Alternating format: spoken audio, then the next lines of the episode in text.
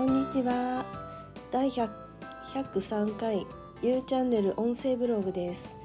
このラジオはゆるっとしたしゃべりのアウトプットラジオです。ながら聞きや倍速がおすすめ。よかったらどうぞ。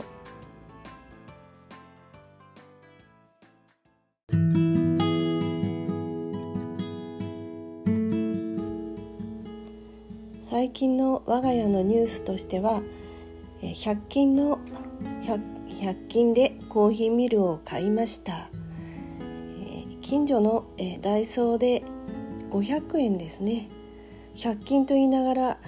ちょっとあの割高な商品を見ることもあると思うんですが、えー、たまたま何かこの SNS を見ている時に飛び込んできた、えー、そういう記事があったんで100均にもコーヒーミルが売ってるんだってことで、えー、我が家ではいつもレギュラー、えー、粉のコーヒーを買ってそれを入れているんですけれども、えー、昔からなんかコーヒーミルしかもあの機械のものじゃなくてあの手引きするタイプのものにあの憧れていたのですね、えー、千葉県にいた時に割とちょくちょく、えー、遊びに行かせてもらっていたお宅では、えー、そこはあの手動のコーヒーミルがあっていつもなんか「何を飲みますか?」って聞いてくれて大抵コーヒーって言ってたんだけどそうしたらあの冷凍庫からあのコーヒー豆を出してですねそれであのー、そのミルで引いてでそれをいつも私やらせてもらってたんでなんかそういうなんかあの自分がそのコーヒーを入れるのにどれだけこうなんか手間をかけるじゃないですけれどそうやって、えー、入れたコーヒーってなんかいいなっていう感じだったんですよね。それで、えー、100均のコーヒーミル割と近所の、えー、イオンのイオンに入っているダイソーが案外こう店内が広くてそこだったら置いてるかもしれないっていうことで夫に話してそれで行ってみたらあの見つけるまでちょっと時間がかかりましたけど、えコーヒーミルを買うことができました。とりあえずその分解して、えー、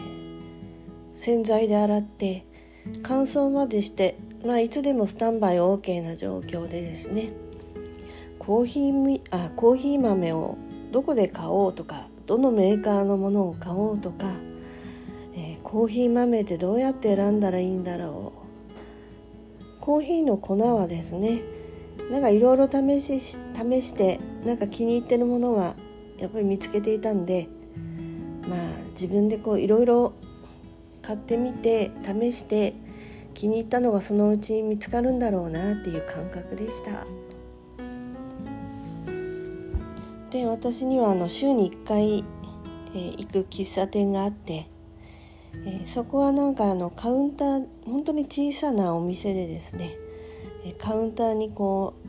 う私と私よりちょっと多分若いんだろうなって感じのママさんがいて、え、その方のコーヒーがあのここ1年以内に飲んだコーヒーの中では一番美味しいなと思ってるんですね。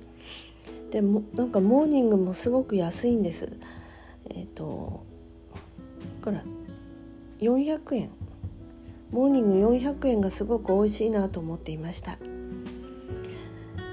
なんかあのパンとかそれにトーストしたパンに塗っているバターの感じとかなんかあのいろいろ近所で言ってますけれどもそこがなんか一番なんか美味しいというより満足感があるんですかね。それでそのそのお店のサラダもとっても美味しくて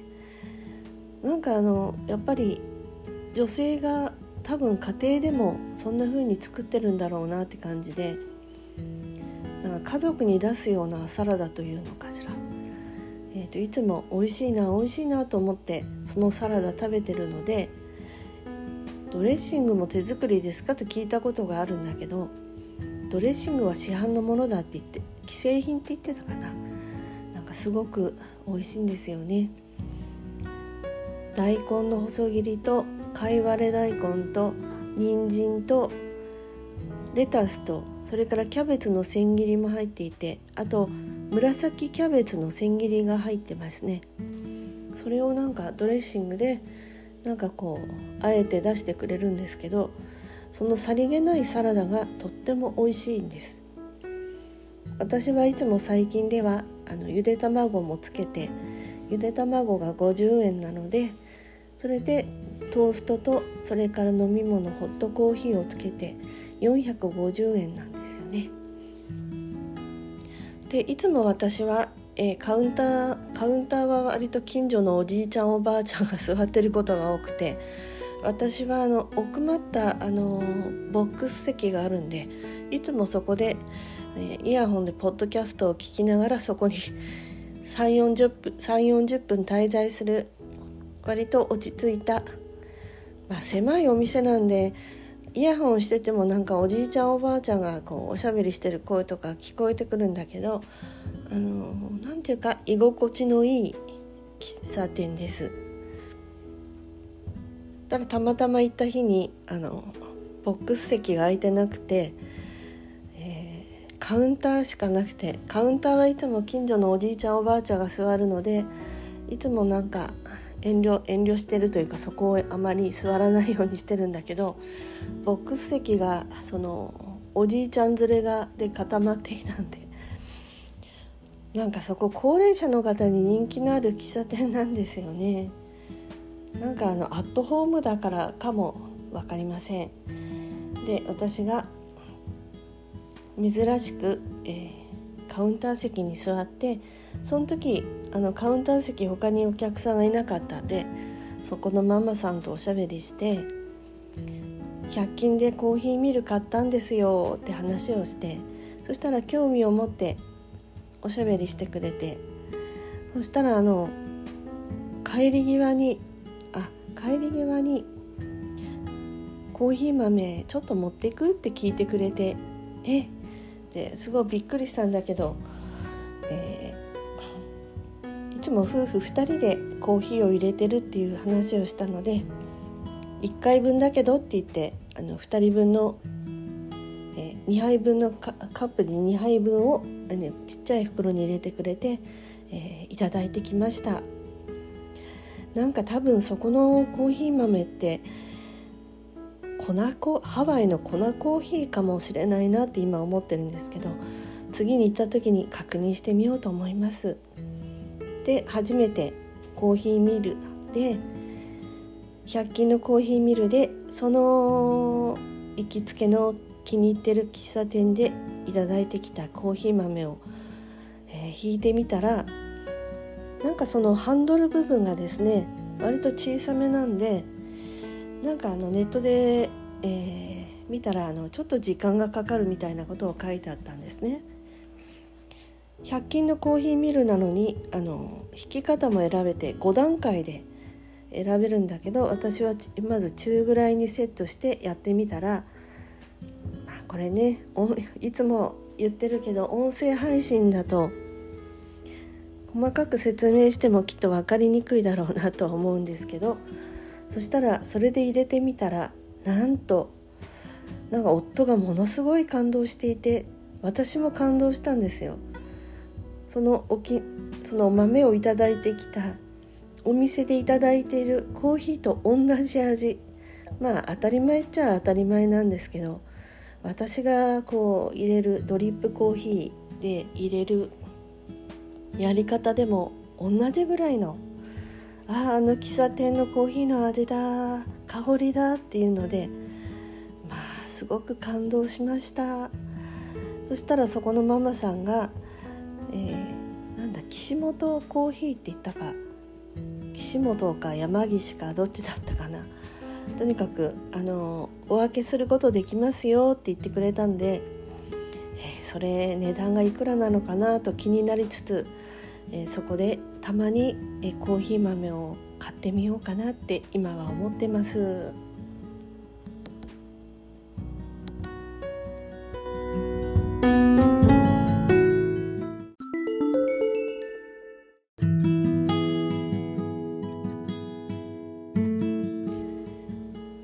え、私史上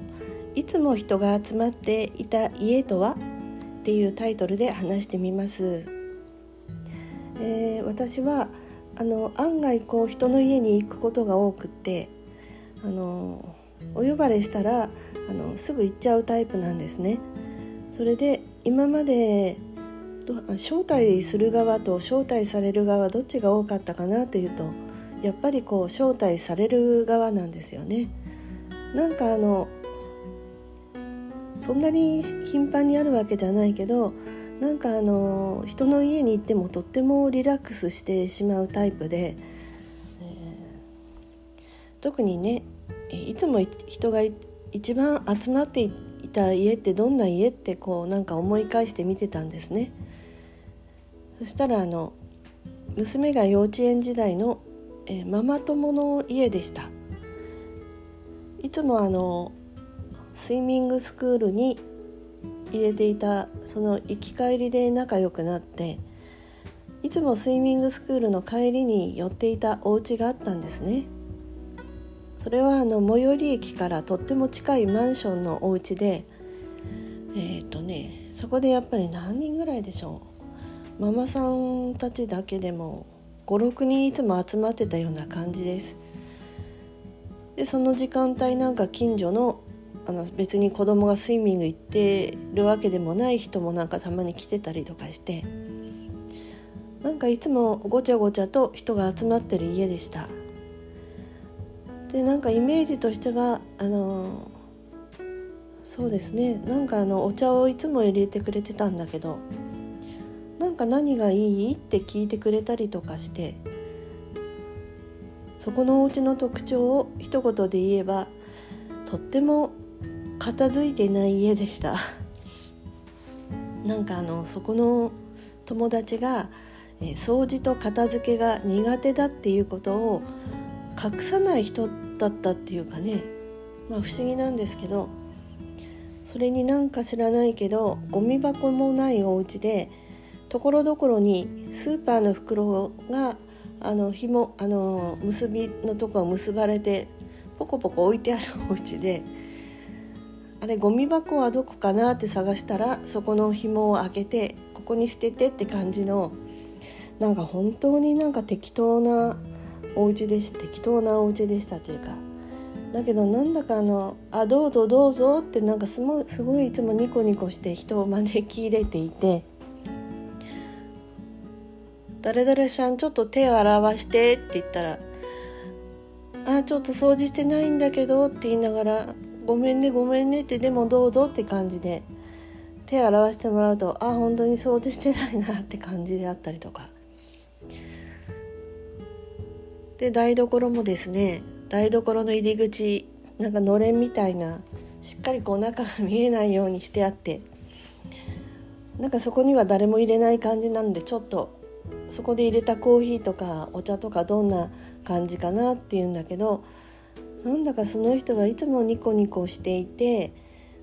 隠さない人なのでまあいわゆるオープンな人っていうんですかね。だからいつもそこに集まっていました。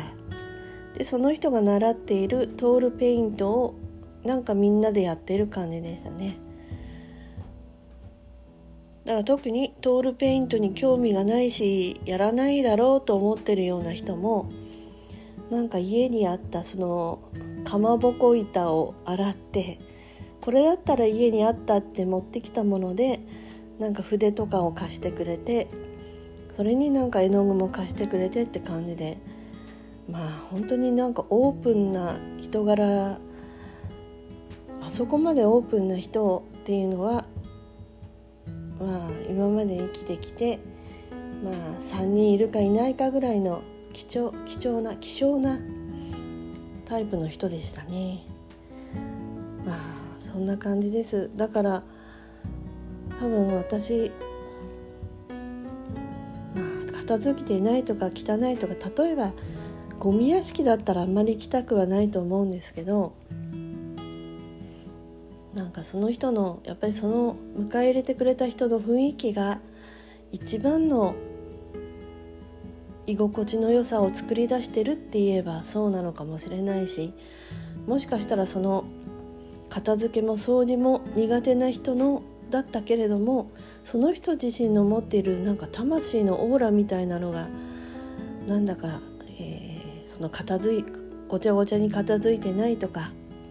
ゴミ箱もなくてゴミ袋がスーパーのゴミ袋が点々と転がってるような家であってもなんかそこに面白いって思うようなのがあったのかもしれないな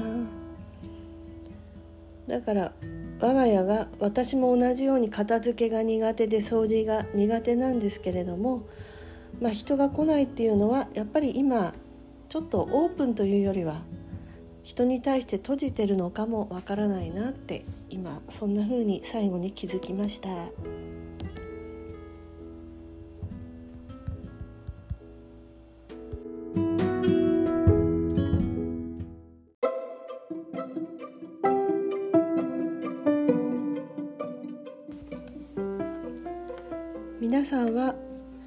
画館で映画を見るのは好きですか？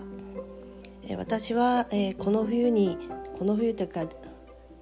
来る、えー、今度来る冬にですね楽しみにしてる映画が3つありますのでそれを紹介します。1つ目は西野昭弘さんの「煙突町のプペル」は12月25日からですね。声優で芦田愛菜ちゃんとそれから、えー、朝ドラのエールに出ていた久保田正孝さんが、えー、ゴミ人間の声をするってことですごく楽しみにしています。それから2つ目に楽しみにしてるのはノーデンレナさんのんちゃんの「私を食い止めて」っていう映画がこれは12月18日公開だそうです。前回のあの星屑のなん、えー、っとタイトル忘れましたけどそれはコロナ禍にあってちょっと逃してしまったんですよね。のんちゃんが声優をした世界、えー、世界じゃないや。この,、ま、この町の片隅でだったかそれはあの2回ぐらい映画館で見たんですよね。それを楽しみにしています。それから、えー、岩合光明さんの「世界猫歩き劇場版」それが2021年の1月8日からってことでナレーションが中村智也さん。なんかとても楽しみです。多分この「世界猫歩きは」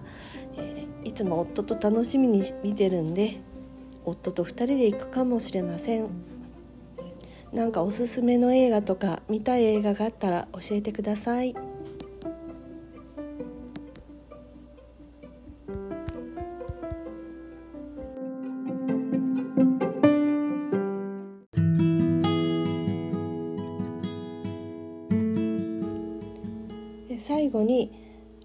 私がインスタフォローインスタとかツイッターそれから YouTube 登録しているえ自分大好きモッチーさんっていうスピリチュアルな才能を持った方なんですが最近のえその方の言葉です。表現とか声を出して歌ったり話すことが魂の願いに関係してるよ。もう一度言います。表現とか声を出して歌ったり話すことが魂の願いに関係してるよ。あの あのこの言葉がとってもこうすごいダイレクダイレクトに自分私自身にすごく響いてきた言葉でやっぱりなんかこの声を出して話すってことがいいなっていうことはまあ最近は音声配信する人も多いですけど LINE のボイスメッセージで一人で録音してそれをまた自分で聞いてみたりとかそういうなんか自分の声を聞いたり自分の歌った歌を聴くっていうのがいいなって思います。だいぶ前に YouTube で王妃のお茶会っていうのがあったんですけどそれに宮廷ミュージシャンってこれは自称ですけどその千花さんがら千花さんが言っていたんですよね。あのその上手い下手関係なくあの歌うっていうことは自分自身の魂が喜ぶよみたいなことでしたね最近それでモッチーさんのツイッターで まずあのモッチーさんがあの自分で好きな歌をアカペラで歌ったのを、え公開したんですよねそれでえみんなも歌ってみてって感じでえみんなが次々にアカペラで歌ってるのを載せていくんだけどやっぱり上手い人上手くない人とかいろいろいるわけですがその歌の上手い下手は関係ないよっていう感じでだからその自分自身が喜ぶよって感じなんですね。いや私でもあどうしよう歌を私も歌ってみて録音してそれを載せてそこに、えー、リツ、えー、リプライっていう形なんその辺のことツイッターの用語があんまりよくわかんないんですけどそれをリプライで上げてみようかなと思ったけどそれはまだできていません。まあそんな感おしゃべりをしてみました、えー、たくさん今日は長くたくさん公開しますのでエピソード欄に目次を載せておこうと思います。最後まで聞いていただいてありがとうございました。ではまたね